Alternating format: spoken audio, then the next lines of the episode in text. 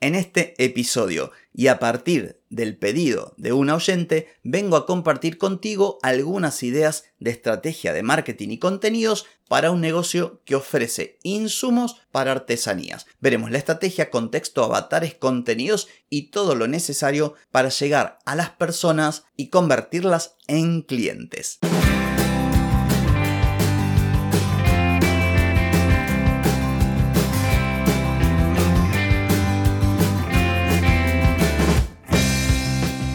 Bienvenida y bienvenido a Marketing para Gente como Uno.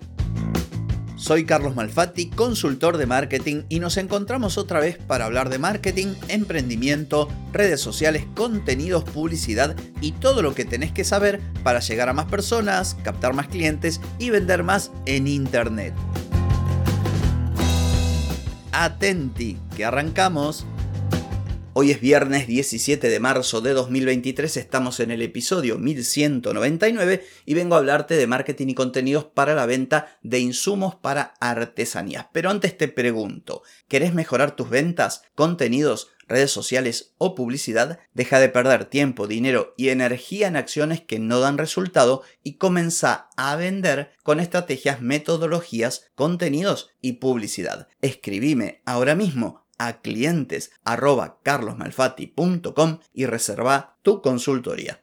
Muy bien, una oyente a quien le envío los saludos del caso me pidió que hablase, que tirara así unas pautas, consejitos, algunas cositas para un negocio que vende insumos para artesanía. Lo primero que voy a decirte es la base siempre que vamos a crear contenido o, diseñar una estrategia de marketing, tenemos que realizar una serie de pasos, como el análisis de la situación actual de un negocio. Yo te vengo hablando de ese mini curso de consultoría de marketing que doy a mis clientes y justamente toda la primera parte es la etapa de análisis, de ver el contexto del negocio para a partir de ese contexto crear una estrategia, un plan de acción y lo demás.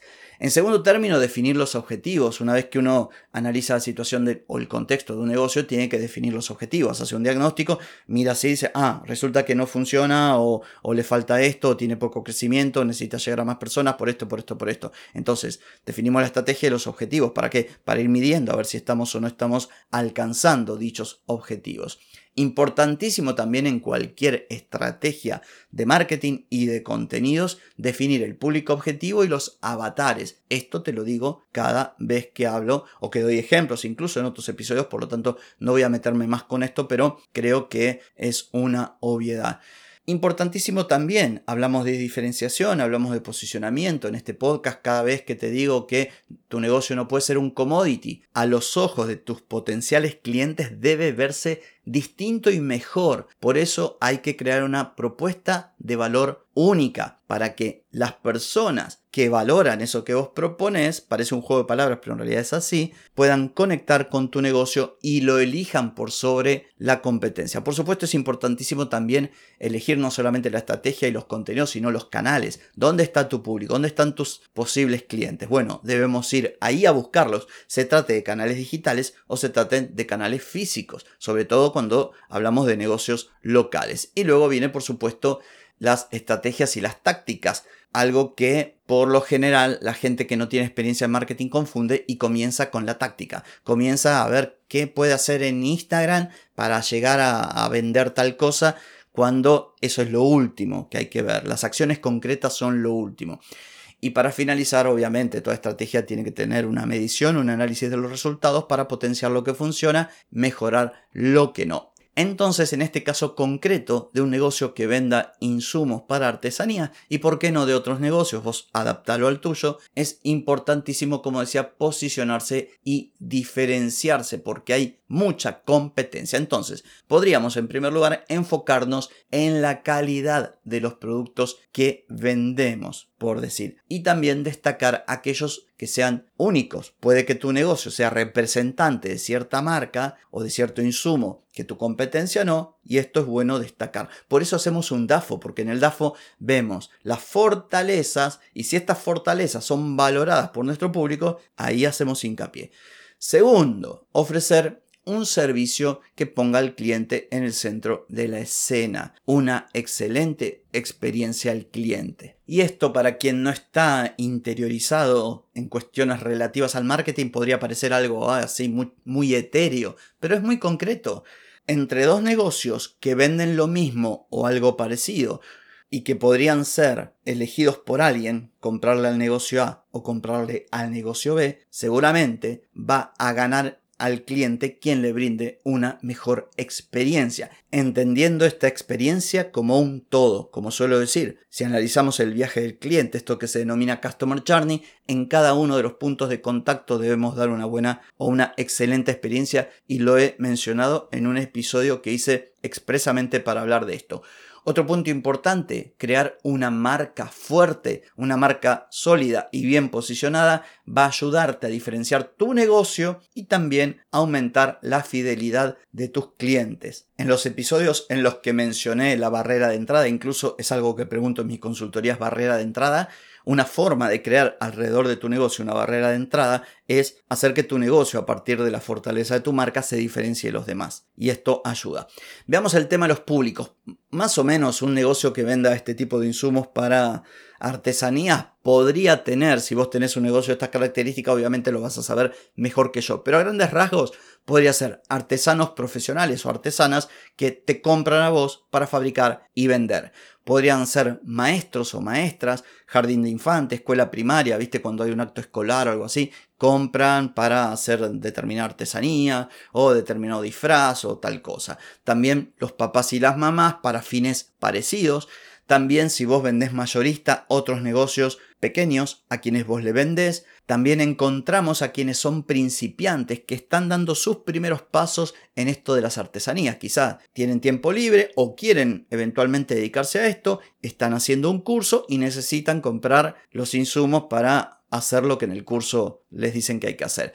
Y también están quienes lo hacen por hobby yo qué sé, la persona que eh, hace una artesanía, que teje, que vitrofusión, que muñequita, que lo que sea, lo hace por hobby, no busca un fin comercial, sino está con tiempo, le gusta eso y es otro de los avatares. Entonces, es importante identificarlos. ¿Por qué? Porque los mensajes, si bien nosotros vamos a crear un set de mensajes más bien genéricos para todo el mundo que podría ser cliente de un negocio que venda insumos para artesanía, también tenemos que identificar a estos pequeños avatares o representación de clientes para crear contenido, también contenido, publicidad, bueno, todo de forma más centrada en ellos que terminará siendo obviamente más eficiente. Y por último, digo por último como si hubiera abarcado todo, no, me quedó un montón de cosas afuera, pero bueno, viste cómo es esto que en breve tiempo no puedes desarrollar todo, pero te voy a tirar así una serie de contenidos.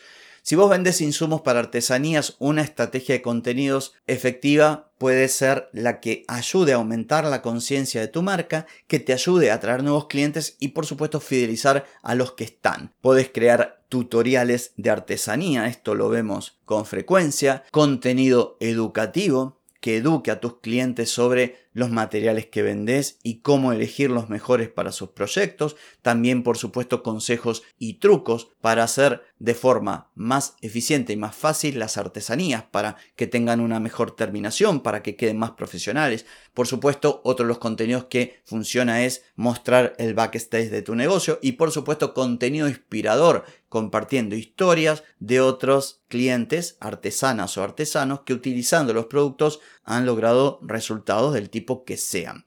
En tu blog, por ejemplo, puedes crear tutoriales sobre diferentes artesanías que se puedan hacer con lo que vendes. También compartir noticias y novedades de la industria. Puedes crear guías para ayudarles a tus potenciales clientes a comprarte o a mejorar sus proyectos. Y por supuesto también cuando sale algún nuevo producto o tenés una oferta o hay un Black Friday, también podés crear contenido para este tipo de eventos. En Instagram, por ejemplo, bueno, fotos de tus productos, por supuesto, proyectos de artesanía, fotos de clientes, de artesanos y artesanas que hayan comprado tus productos, historias detrás de cámara de cómo gestionas tu negocio, del día a día, Nuevamente, publicaciones inspiradas en feedback de tus clientes, mensajes, el clásico do it yourself que funciona muy bien. También podés crear concursos y desafíos, trucos, consejos, paso a paso, tutoriales. Bueno, tenés un montón de cosas. Para esto me quedo aquí nomás porque basta con que sigas cuentas que este tipo de contenido funciona muy bien. Así que bueno, esto ha sido todo por hoy. También por mañana porque hoy es viernes. Mañana descansa, desenchufate, lo lindo. Que el lunes, el lunes nos volvemos a encontrar. Chau, chau.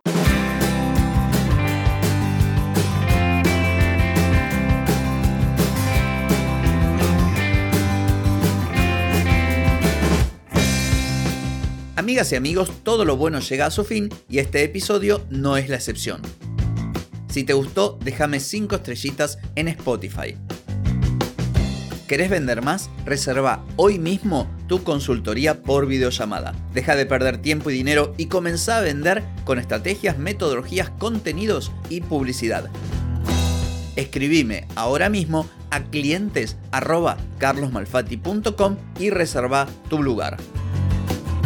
Hey, ponete en acción, que el tiempo, el tiempo no perdona.